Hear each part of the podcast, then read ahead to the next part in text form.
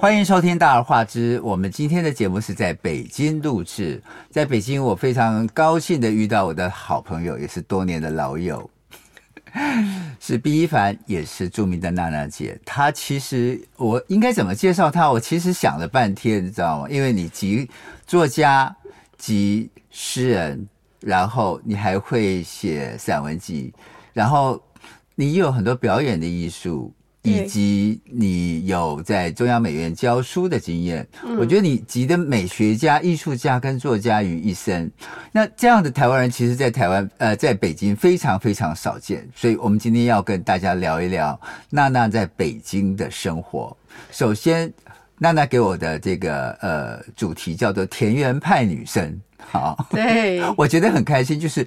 怎么怎么把自己定定义成田园派？我我在来的出租车上，我在想说，是不是因为娜娜住在很远很远的郊区，所以你把自己定义成田园派？好，那个大而化之的朋友们好，我是 B 一凡。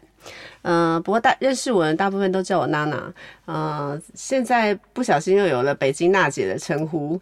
嗯、呃，其实是这样子的，我是住在北京顺义的郊区。但是我这个郊区跟一般就是住在顺义地区的人的那个郊区的概念有一点不大一样，因为我是住在一个生态村里面，所以这个田园生态村它是算是顺义的一个保护村，所以它的自然生态保护的非常好，所以我就是在这样的居住环境之下，嗯，进行了我的北京生活的体验，对。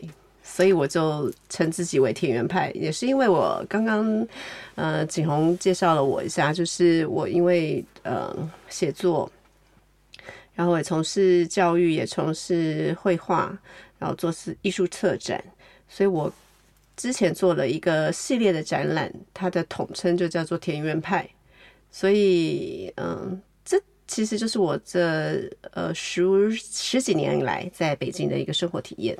所以其实我觉得娜娜是一个生活及艺术、艺术及生活的一个漂亮女生。那这样一个可爱的漂亮女生，为什么会到北京来？然后可不可以跟我们讲一下你到北京的机缘？对，其实呃是这样子。其实我一直都生活在都会嘛，就是台北，然后纽约这样子。那我在台湾的时候是。呃，我我大家应该最早的时候知道我的时候，是不是写都会爱情言情小说，是畅销榜上的常胜军，的确是畅销版的。对，然后那个时候写的都是跟自己的都会生活有很大的关系。然后呃，结婚生小孩到纽约之后，又回到台湾台北工作。其实。呃，我觉得生活真的是没有什么剧本可以操作的，因为随时都会发生很多事情。啊，当时我先生因为他也是从事教育工作嘛，当时啊也是视觉艺术跟电影这方面的呃专门的这些呃工作的经验，所以他到大陆来一直交流啊，北京、上海这样。然后他就突然跟我说，他觉得那个北京的呃就是这种呃。文化底蕴还不错，就是我们可以来，呃，看一看。他的看一看，就突然间跟我说：“那就我们去试试看吧，旅居 就是旅居一下，你知道吗？就是我当时的感觉，就是我来旅居。”但就是就这就是一个这样机缘巧合，我们就把家搬过来了，然后把小孩带过来了，这样子。那在北京的生活当中是怎么样开始你的教学生涯？是先有教职，然后才有哦？没有没有，其实一开始我来这里的时候，我就纯粹的就是呃陪着我先生来，带着小孩来，然后前面半部呢，就等于前面一段时间是我完全要。带着小孩适应北京的生活，那时候就等于是我抛掉了呃原来在北京的呃在台湾的所有的东西，因为我要专职带着孩子过来，那我要腾出很多时间陪他，陪他适应这样子的田园生活，然后陪他适应北京的呃教育体系，然后但是在这些呃过程当中，因为呃，起初也是因为我先生先从事教职，然后认识了一些呃，就是教职方面的，就是我那时候是在中央财经大学任教，然后那时候就是因为呃一些呃交流嘛，所以我就才去了中央财经大学。那时候是教当代小说写作，呃，这样子才开始教育。在中央财经大学教教教小说对，因为，他们是有中文系的。对，哇，surprise！我第一次知道中央财经大学有中文系。对，他们有一个文化创意学院这样子，嗯，所以他们有中文系。嗯，所以我就在那里任教，也教了好多年了。这样的一个人生的转变，因为我知道你刚刚讲说在台北受教育，然后也到美国去留学，嗯，然后再回到台湾，再到北京来，这样的一个人生角色的转变，是不是有一些？呃，适应上的困难，比如说，呃，两岸的虽然同文同种同语言，嗯，但是却有一些呃说不出说不出来的在人际关系上的摩擦。呃，我我觉得刚来这里的时候，对我最大的影不一样的地方是我刚刚说的，我是生活在田园，这这是其实是一个第一个改变，我是一个不能没有。Seven Eleven 不能没有成品书店，不能没有呃是东区啊这种生活的一个女生。然后我之前就是生活在纽约，就是我出来就是必须要有五五光十色、车水马龙那种感觉，对，就是必须要有这种感觉的人。但是我一来这里的时候，我就发现哇，就是它是颠覆我所有对生活的一个状态的一个印象。我是先开始适应说没有 Seven Eleven 这件事情，嗯哼，然后呢，但是因为。你知道，就是在乡下地方跟都会人的地方，就是你会觉得说，哎，反而让我感受到一个事情是，其实挺有人情味的。因为我是一个外来者，我是从台湾来的，然后到这个北京的这个村村庄里面，那其实大家对我很好奇，但是好奇之外呢，他们也对我很很友善。就一开始的时候，其实我是很胆怯的，因为我觉得说，嗯，你知道，就是从外来的，我不知道会怎么样。你刚刚说的同文同种同什么的，是，但是生活经验背景还是不一样的，非常不同。对，但是我觉得，因为他们就很和善的之后呢，我就开始要了解说，呃，我居住的环境还有居住这些地方的人是怎么样。就比如给你举举个例子，我是零七年来到北京，零八年就奥运会了。对。对，然后因为我零七年到北京，到零八年这个段时间，我其实认识了很多的外国人，嗯、然后包括自己在工作上的一些同事啊什么，然后呃呃小孩的家长什么，所以我在零八年那个时候夏天的时候，我就想说把他招来我家办个 barbecue 嘛，你知道，就是这是在老外的生活里面不是很正常、很正常的一件事情，非常正常的社交，对，就是也是认识朋友最好的地方。对对，就是想说，哎，我自然我有一个。很很大的院子，那我就请大家来 barbecue，这是很 easy 的事情。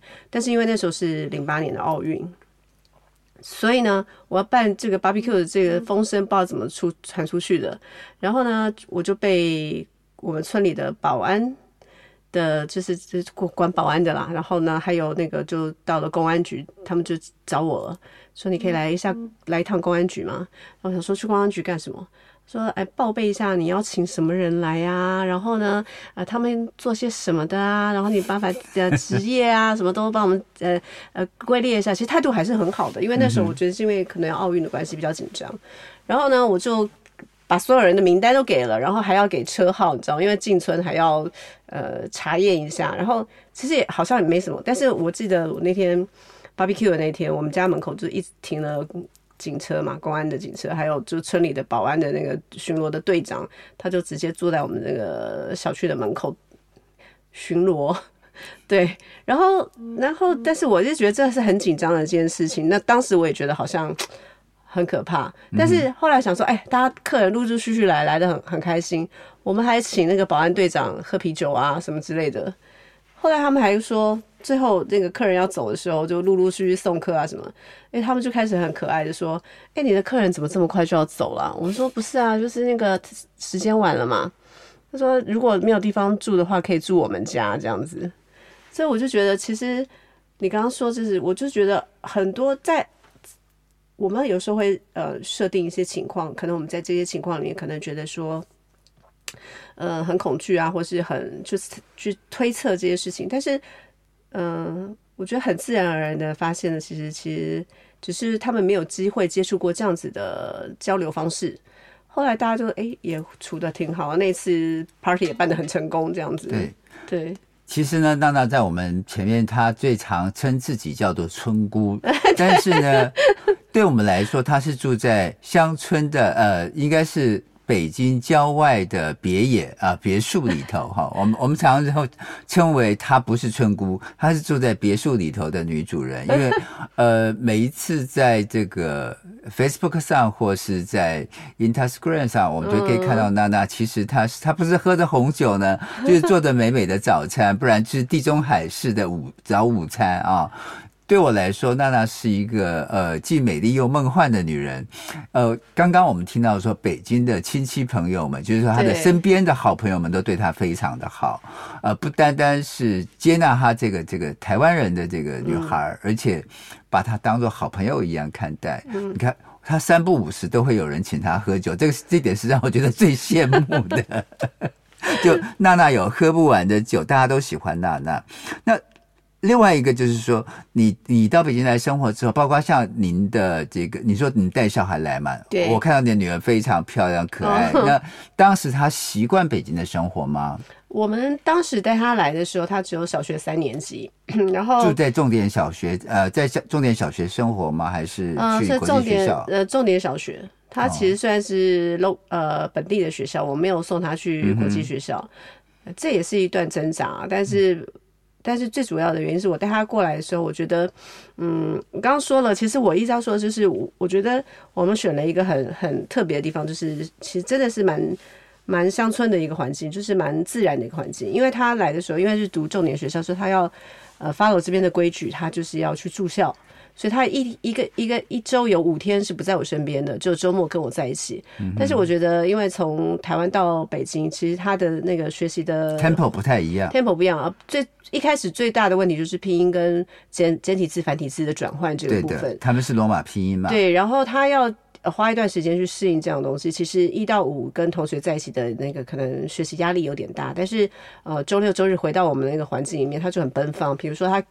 那个看到羊羊群，就从我家门口经过，然后那个羊就会这样一边走的时候，他就很惊讶说：“ 妈咪，他在大便。”因为他的羊妈咪就是一边走到一边那个 下那个，对，然后他就觉得很 surprise，他就觉得哦，太好玩了。然后我们都一开始都会觉得说他会不会不喜欢，其实他太喜欢了。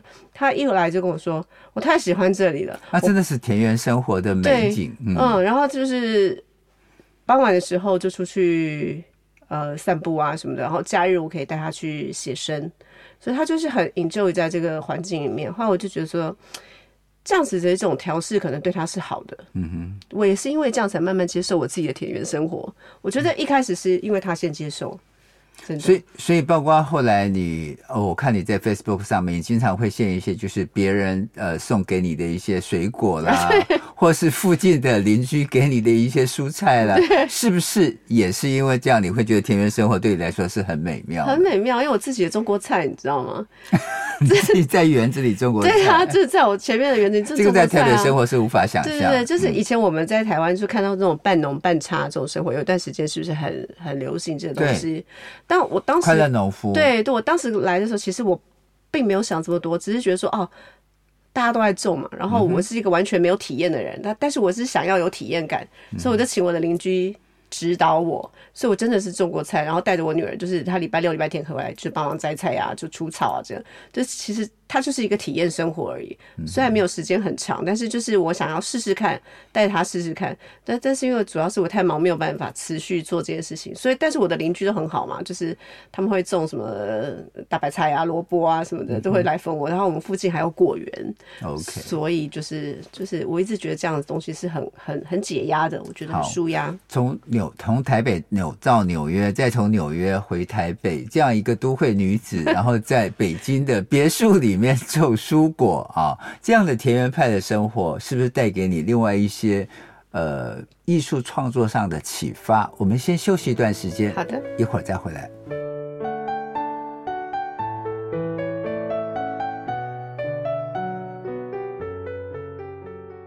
嗯、呃，讲到艺术这方面吗？嗯、呃。就简宏哥，你知道我是一直以来我都还有在呃我自己有网站嘛，所以我就是把我的生活的这些呃经历片段呃都写在我的网站上面，然后等于是我持续还有在做一些创作。那这些呃文字的创作在进行当中，其实我后来也开始进行一些绘画。其实我觉得这跟我这个自然生活体验有很大关系。你像你刚刚说的，我可能以前就是只。我对色彩的概念可能就是五光十色的灯光，没错，呃，都会里的霓虹灯这样子。第五街时代广 场，百老汇，呃，对。然后呢，呃，当我来到这里的时候，就是我先感受的是宁静的片刻，嗯哼，嗯。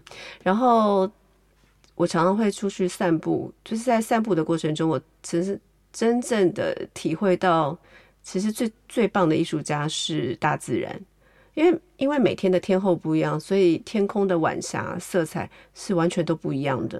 所以我是透过这样子的方式去欣赏色彩，包括我觉得北京还有一个最棒的地方，是因为它一年四季非常的分明嘛。对，所以我在一年四季感受到色彩的呃变迭，这样子更替更换这这些东西，我觉得感受到一个很不一样的嗯视觉冲击也好，心灵的冲击也好，所以我开始绘画。呃，也包括我刚刚说的，我在北京就是来的这段时间，因为从事教育方面的工作，然后也开始带着我的小朋友去体验一些艺术方面的活动。包括我先生，他本身也算是一个艺术家，所以我们在长时间接触这方面的呃活动当中，也认识了很多来自国际的不同国家的艺术家，然后包括国呃这个大陆北京当地的一些艺术家们。当代艺术艺术家们会跟他们交流，对我们做，我们就是一直在交流的过程中，我就觉得，嗯，对我来说，它其实是丰富了我很多的视野，对，所以我开始创作了一本书，叫做《与人传说》，第一部叫《飞鸟呢呢》。飞鸟乐乐呢呢。呢呢，对，然后后来在台湾发行 了，我是回到台湾去做发行，但是这个起源也是因为我在中央财大学中文系教书的时候，那时候我是跟学生探讨呃关于呃奇幻小说这个创作，因为你知道我小孩是看《哈利波特》跟《猫战士》长大的孩子，他对奇幻的世界非常的呃。呃，有兴趣探索，很兴趣。有时候我们在田野间漫步啊，什么之类的，然后他就会觉得说，哎呀，嗯，会不会这里有什么一个森林，有一些小小怪物啊，或什么之类，他就给我很多的灵感。那包括我自己生活的那个范呃范围里面，就是有神秘的四合院啊，然后花卉，我们那那是个我刚刚说是一个生态保护村嘛，是，所以它有一年四季有不同的花。然后我可以看，还有养花的花棚，是，所以他其实就是我的邻居。我一天到晚都是在花棚里面，呃，公园里面溜溜达这样子。嗯、所以我觉得就是给我既神秘又有趣。对，所以我觉得它成为你一个一个创作的灵感。对，嗯、所以我又结合了《山海经》里面的元素，所以我就创作了山海经》里面的元素。所以我就创作了一本、嗯、呃奇幻小说，青给青少年读的，就是给小学到青 teenage 这个阶段读的。其实。嗯其实它其实算是我送给我小孩的一个礼物。哦，对，所以这本《山海呢呢》是给小孩的礼物，对，飞鸟呢呢算是我给我女儿的礼物，对，就是我希望说能够呃把它后续再继续延续下去，继续创作下去，对，嗯哼，那这样一个呃自然美的体验，然后去寻找自然的元素，嗯。呃，对你画画上有些什么样的精进呢？呃，其实绘画是这样子，我觉得其实所有的其实艺术的本源就是欣赏、跟创作、跟创造、跟实践、体验这样子。我觉得，呃，我是先学会欣赏，然后想去在这些不同的呃过程中去创造。创造之后呢，其实它就是一个体验的过程。对我来说，画画就是一种算是疗愈吧，或是去表现说我现在想要去。不可说或是无法说的一些情绪，我就透过色彩来表现。我大部分刚开始的时候也是呃比较呃实呃实体的创作，比如说你看花是花，看鸟是鸟这样子，对，就是可能是比较呃精精准的这种东西。但是后来我就觉得说。创作是一个很有趣的事情，我可以运用色彩去创作一些不同的东西，所以我后来画抽象的东西也比较多一点。对，其其实我觉得娜娜给我最大的不同的感受，是我每一次碰到一些女作家，我会发现她有一个创作过程，其实都跟自己的成长有关。对，很多小说家都是写自己的出身。嗯，呃，比如说像葛亮一定是写南京，嗯，徐则成一定是写淮安，就是大运河边上，嗯、都是写跟自己的创作有关。可是我发现娜娜的创作过程，因为你是写言情小说起家的嘛，哈，就是你非常的敏锐，而且你的敏锐不单单仅止于文字，你还对美学、对色彩是非常敏锐的。嗯、那跟你的跟你的这个呃出生，就是跟你的这个小时候成长的环境，是不是也有关系？我小时候是成长在眷村，所以我小时候其实是跟一帮老人在一起的。啊，对，然后是爷爷奶奶带带大吗？对对，是外公外婆带大的。外公外婆，呃，外公外婆带大的。然后我就是跟一帮老人在一起，然后我是那个环境里面的唯一一个小小孩，所以我就常常在各个爷爷奶奶家听他们的故事。我就从小就是一个故事搜集器。就听各各家的故事，然后看各家奶奶献宝，就是你知道有奶奶都会从那种对，因为眷村来来自于各省，各省，然后各各省的奶奶都有不同的故事，对，然后而且他们有不同的宝贝，有不同的，比如说有人的宝贝可能是扇子，嗯、有人的是旗袍，有人是布，有人是各种不同的对绣品，那有人可能就是发簪或是。是很珍贵的珠宝，但是他可能都不拿出来给别人看的。但是我我曾经看到过之类的。嗯、然后我的呃那个卷册里面还有那个唱京京剧的，嗯，唱京剧。所以所以那个一些投行啊，这种衣服什么，我也跟着去看过。哇，对，然后我们真的了不起。对、嗯、我们有那个呃台湾第一最老的这呃一个老生叫周振荣，周振荣，周振荣，他就是我邻居啊。我从小叫周爷爷、周爷爷，然后他的妈妈妈就就是我从小叫大的祖奶奶，是，所以我是每天在他们家就是蹭饭的那种，对，所以就是我就是从小生活就是我觉得也比较多元吧，就跟艺术方面接触的也很多，比如说我刚刚说的国剧，然后我的邻居里面可能也有画家之类的，然后很多奶奶们他们带的很多爷爷奶奶会分享很多故事，那我觉得他可能对我来说就是一个养分，从小的一种滋养，对。所以，因为我碰到的作家都非常的敏锐，而且他对事物的观察，尤其是生活小事情的观察，都比一般人要更深入。他可能看得到，就是见微知著，就他能够看到别人看不到的地方。像您刚刚讲说，您这个呃，在眷村当当中生长，然后你看到各省不同的文化，对，然后还有呃京剧，对，还有各种行头，对对对，还有还有这些呃。旗袍啊，绣品啊，嗯、这么多中国元素的东西，其实，在你心目当中，其实这些都是你创作的题材。对。那后来开始创作言情小说，是跟自己的感情有关呢，还是跟自己的成长历程的一种想象力有关？哦，我应该是这样说的。其实我刚刚说，我就一直以来是故事收集器，真的，就是我从很小的时候，我觉得我有一个算是能力嘛，我就是。喜欢听别人说他们的故事，是对。然后你刚刚说这个创作资源其实很很很巧妙的。其实我这样讲不会得得罪很多呃爷爷想要 这不是我当时写，我当时我其实从小就是爱爱写写东西的孩子，嗯、但是你知道，就是很多呃家长可能会觉得说写东西能干嘛之类的。那还好，我就是我的家长比较不会介意我做这样的事情。但我那时候。第一，刚开始要写言情小说这件事情的时候，其实真的是就是一个机缘巧合，就是因为我一堆朋友开始在开始要看言情小说的时候，有的人他会跟我讲说：“你知道这本小说多好看吗？你知道这个什么什么的？”是那时候还没有很火，但是就是大家都在传阅这件事情。然后我就说：“我我国中我初中的时候就天天在写小说给我的的同班同学看了，我就说那我也来试试看好了。”然后我就是写了第一本小说，然后就把高中的学长啊什么的人的元素都装进去了，对，就是 mix 在一起之后，我就说那我我来投稿好了，一投了以后我就中了，是对，然后就从这个路开始的时候，在报纸上投稿，没有，我就直接投出版社哦，那 OK，投稿就是投报纸啊、校刊，这这是一路长大以来的这个一个过程嘛，然后我就说，那我也写写看。你觉得好看，那我就写，我是先给我朋友看，我说你觉得好看吗？他说，呃，我觉得还蛮好看的。然后我就说，那我来投投看吧，就就开始这个路程。那我觉得那是我拿到的第一张门票。我觉得拿到这张门票之后，我觉得呃，对我来说是一种新的人生的经历吧，体验。嗯哼。那我觉得，我觉得这个是你拿到第一张门票的时候，你就要想着说，你要不要继续往这条路走？那我觉得其实写故事对我来说是不是那么困难的事情？嗯哼，那我也很 enjoy 在这里面，所以我就开始不停的不停的写。那我刚刚说了，因为我是一个故事收集器，所以我就是嗯，把我知道的、把我听到的、跟我感受到的，就是跟我观察到的，对。其实别人在写言情小说，但是我觉得我写的是男女的爱情生活。Okay. 对于故事收集器这个事情，我对娜娜有一种特别的感受。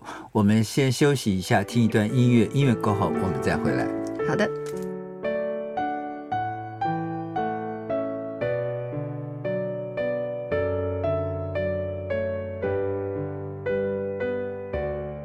其实我特别喜欢娜娜，就是呃，刚刚娜娜说她是故事收集器这个事情，我有特别深的感受，就是呃。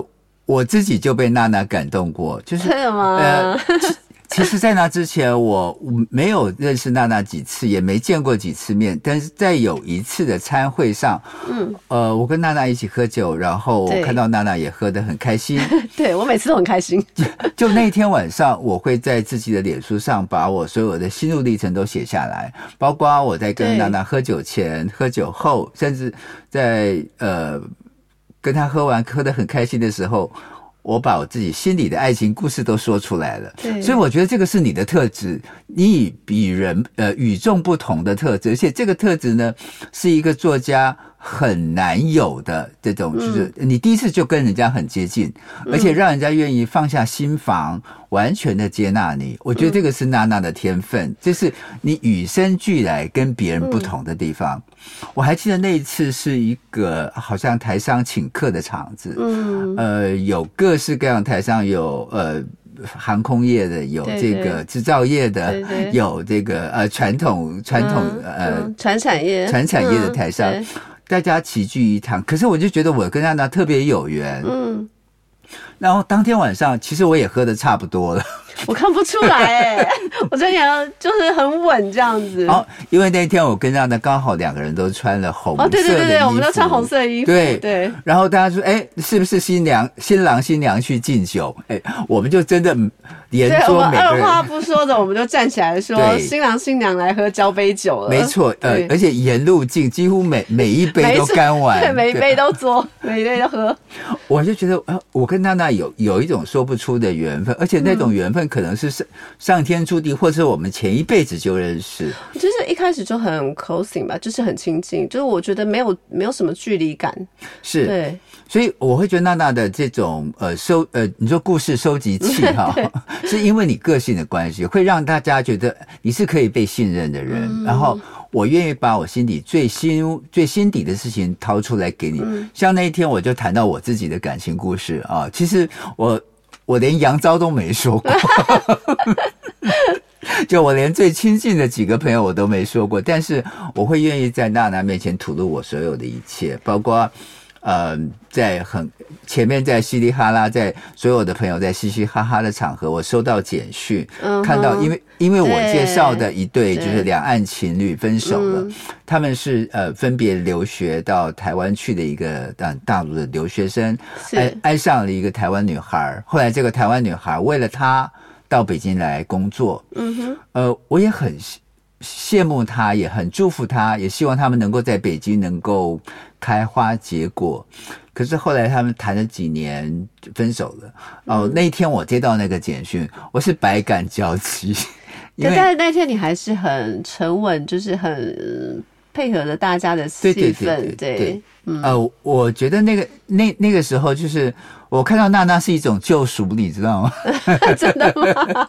对，我看到娜娜跟娜娜喝的很开心，我觉得反而是一种救赎。嗯，对，然后也是一种转移情绪的感觉吧。对，然后也是刚好刚好顺带把我自己心里的那个刚好感情受挫的那个部分也带出来了。嗯，对对，所以后来我看你在脸书上写那一段故事，嗯、然后对，其实我觉得娜娜是个很伟大的女孩子，就是 就是她能够让你很自动的把你自己想说的故事就主动告诉她。对，这。嗯这个是你的天分，你要好好利用这个天分。就是这样的小说家不容易，这样的美学家不容易。我觉得其实还有一个最重要的事情是，呃，继续你刚刚说这件事情，我觉得你刚刚有讲过说，很多的人都是因为创作起源可能跟自身有关系，嗯，但我觉得我我像你刚刚说我的这个天赋，我觉得嗯，第一我要谢谢你，然后第二我觉得嗯、呃，最重要的一件事情，我觉得我是因为我是一个很真的人，嗯哼，呃，自己说自己好像是有点好像太。太臭屁哈，但是不是是真的？我觉得我我认识每一个朋友，我我其实我我不会在乎他是从哪里来，或是他的呃 background 什么这些都不重要。是当下我认识你的时候，呃，我会很珍惜现在跟你在一起的这段时间。然后我希望我们在一起的时候，能够很自然的、很真诚的去做一些交流，这样子。因为我觉得能够今天能够此时此分此秒，我跟你。见面就是一个缘分，嗯，这这个当下我要很珍惜，就是呃，上天给我这个机会，我就要有一个机会认识你了。也许这个机会可能就一个小时，但我希望在这个一小时里面，我们彼此都是很愉快的。所以我觉得对任何的事情，我抱的都是一种探索、珍惜，然后呃这种态度去面对这样子。所以我对每一个朋友，我都觉得说，谢谢你们来到我的生命，我觉得真的好开心，因为每个人都是。都是天使哎、欸，真的所。所以我觉得你刚刚讲说你在自然的自然中的生活体验，在寻找自然美。其实我觉得我每次看到你，你的穿衣服的搭配，就 就让我觉得很舒服。因为呃，娜娜给我的感觉是你你穿衣服随便搭都很好看。谢谢。就是你从从来不会让人家觉得是很突兀的这种这种搭配，呃。就算你有那个爱爱狗的衣服，对对对，我有那个毛毛的那一种，各种都有。对对，我觉得你搭任何任何颜色都好看，是可能是因为你呃本本身身材也很好，然后你你你很你很会选色彩，可可可能是因为你对色彩的敏锐感也很重，不单单你对文字的敏锐感，那。可是，在北京哦，我觉得就是北京，你看，呃，北京有很多的文化园区，也有很多的艺术园区。你看，从最早的这个亦庄到这个七九八，有很多的艺术园区，呃。也很多人台台湾人到北京来喜欢去看这些艺术园区，但是也会觉得好像林子大了，什么什么鸟都有啊。你怎么样去体验北京的多元文化？其实我一开始的时候，跟所有来到北京人的初阶印象一样，都是从胡同开始。嗯，对不对？胡同开始，就是因为你要你要你要从就是在地的这个东西，就是我进胡同，就是跟我。当时在眷村的巷弄文化没什么太大的不同，是不同的是多一些，呃，比如说这是文官，这是武官，他的这个的门门门门楣是不同，然后造型不同，几扇门对，然后其实从这个开始，但是我其实还跟别人不大一样的原因，是因为呃，我跟这个国外的艺术家接触的比较多，因为你刚刚说的提到那个呃呃那个呃。园区这个东西，但我当时接触的一个比较特殊的文化，就是国外艺术家到中国来做大陆来做驻地，他们艺术入驻，他们有一些在园区里面有艺术家，对艺术家，他就住在驻地嘛，他就住在北京，就是他们在地。在地生活，在地取材，然后在地创作。那我一开始说是因为接触到呃一个画廊，然后就是他有一直有这样子的活动，所以我就是因为比较多元文化的性质，所以我也带着我的孩子去体验这样的东西。所以我一开始是从。呃，从你看，从北京的当地当代呃，北京的胡同文化到国际艺术家入驻的这个东西，然后进而才开始认识了很多呃北京当代艺术的艺术家。然后你刚刚说的各种园区，然后比如说呃宋庄，然后七九八这些，然后到接触到啊、非常知名的当代艺术家，然后这整个像一个文化洗礼走过来之后，我就觉得说，嗯、它对我来说，生活的丰富性提升了很多，比我在台北的呃生活还丰富。我一开始因为没有过多的期待，但我开始得到以后，我就觉得说，嗯，真的是非常的不一样。对，因为我觉得在北京啊，你有明明清时代的这些建筑，你看紫禁城，然后紫禁城周边的这些胡同，嗯、包括像什刹海、后海、嗯、银锭桥这些地方，你有很多东西可以去滋润你的、滋养你的中中国元素的这方面。然后你又刚好遇到是二零零七年到二零零八年那个时候进来北京，奥运那个时候，奥运会那个时候有特别多的国外的艺术家来中国采风，来中国呃寻求他们创作的题材。所以后来像你看，你陪这些。到北京来驻地的这些艺术家，他们驻村，嗯，你又有接受到国外艺术家他们不同的感受，他们对中国不同的感受，是。这些都变成你艺术创作的一个滋养的元素。对，然后我觉得看到他们互相对艺术的见解，然后他们互相在交流这个部分，我觉得也是让我觉得说，嗯，其实很多事情真的是要透过交流的，因为，嗯，你要把你的呃想法。呃，透过各种不同的渠道去表现出来。当你有表现出来的时候，你会产生不同的声音。然后这些东西都是呃，给我们人生很多的滋养。我觉得是这样子的。对，我觉得其实呃，我刚来北京的时候，就是也遇到一些就是北京的画家，后来他们也成为很有呃成就的画家。我曾经跟娜娜谈到这个问题啊，就是说他们的画现在我都买不起了。刚开始他们要送我都不要。呃，其实开个玩笑，因为呃，当时这位画家呢，就是他的写生，他经常是用他的，当时是还是他女朋友，就是还还没有结婚，就用他的女朋友做 model，所以他画的十幅画有八幅画是他的女朋友。嗯。后来我想说，你要送我你女朋友的画干嘛呢？我挂在墙上也不是，我我跟你女朋友也很熟。但是后来没有想到，他这些画都成名了。嗯嗯，他变成另外一种画派。对对对。然后我还记得有一次他在佳士得的这个画的拍卖作品，也也是他老婆的这个这个这个画像作品，是卖到四十万。嗯。然后就有人跟我讲说：“哎呀，你错失了四十万就对了。”对你你 你跟四十万擦肩而过。对。对然后其实是开个玩笑，我我我要讲说，其实娜娜的呃，对于美术，对于这个美学的这个滋养的养分，是胡同里头带出来的，有这种明清的这种中国元素之外，也有很多国外加上来的这些元素。于是你陪这些呃外国驻地艺术家，你有那种多元文化碰撞的感觉。嗯，那。其实艺术的滋养也也让你在田园生活，你的你的田园派的由概念转型成实践啊，你怎么样去理解这些这些事情？呃，其实我在二零一七年的时候就先做了一个展览，然后我就从呃不是我个人的展，我个人展，我个人的作品也包含在里面，但我是往策展的这个路上去迈进了，所以我就是呃组织了。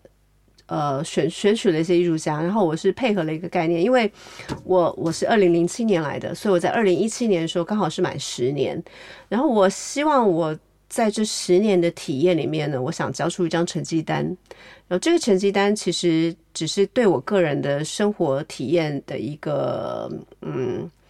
表述方式，然后所以呢，我就做了一个叫做田园派的系列的展览。然后那个时候刚好是冬天，所以我就做了一个冬日花园。这个冬日花园跟我在美国念书的时候也有很大的关联。你知道那个 Water Center 里面，Yes. 当时就是一个 Winter Garden，、嗯、就是它一年四季都有棕榈树在那里。是，没错。然后呃，我是二零两千年回到台湾的，然后那一年刚好双子星这个九一一 nine one one 事件这个。这个大厦不见了，是对。然后呢，我觉得当时二零一七年的时候，我在想要做这个展览的时候，刚好也我刚刚说的是我这个村子里面有一个很大的花棚，然后他们是有好多个花棚在经营的，所以我我那时候就想说，我可不可以做一个展览？我这个展览不要发生在画廊，而是发生在花棚里面，然后我就把。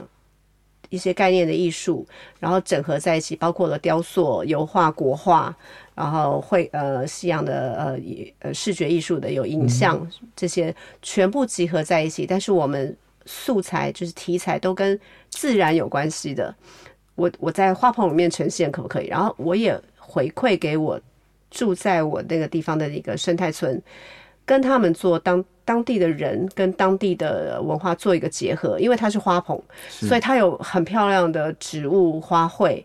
然后我在花花棚里面办展览，把所有的艺术呃概念都放在这里，为我这十年交出一张成绩单。然后我这些呃也有专门是画呃呃山水，也有画自然油画的，然后有影像，什么都有。然后我最希望做的事情说，说这十年我想要跟大家说的事情是，嗯、呃。每个人都会有在人生都会有转变，那这个转变，你如何让这些转变变成一个有意义的事情，可以去影响更多人？然后我你知道，就是这种艺术生活，一很多人对艺术的感觉就是门槛很高，但其实我觉得不是，是没有机会发生在跟人更密集的接触上。所以我在这个花棚里办的展览，其实当时我们那个呃。不管村里也好，邻村也好，整个顺义区也好的居民们都很踊跃的来参加，就是这个展期里面都很很热络，包括北京市的农业农村局，他们也觉得说，哎，有一个台湾的策展人是带了的北京当代的艺术家们，然后也有国外的艺术家一起来做这个展览，他们觉得很有趣，所以我觉得。呃，这些事情对我来说，就是我只是当时我只是很纯粹的想说，我希望为这十年交出一张成绩单，而且是非常漂亮的成绩单。你不单单让本地的艺术家跟外地的艺术家有一个交流，而且是在冬日花园这样一个主题下，在美丽的花棚里头，让附近的居民、让附近的呃这个朋友们都能够参与，对，然后也让更多人看到呃北京乡村之美。对，是、哦，我觉得这个非常非常不简单。我觉得其实最最最希望的就是能够传递这样的概念，嗯，就是艺术它的门槛其实并不是这么高的，而是当你有心去欣赏它的时候，就是时时刻刻处处都是艺术。只是我们有透过艺术家的作品跟自然结合，我们可以带出更好的、更好的 vision，就是更好的视野来。对，去欣赏它。嗯，好，其实娜娜除了她是田园派的艺术家之外，她还有很多值得我们发掘的地方。我们下一集再好好跟娜娜聊她的生活实践跟她的艺术创作。感谢您的收听，我们大而化之下一集同一时间再会，拜拜，拜拜。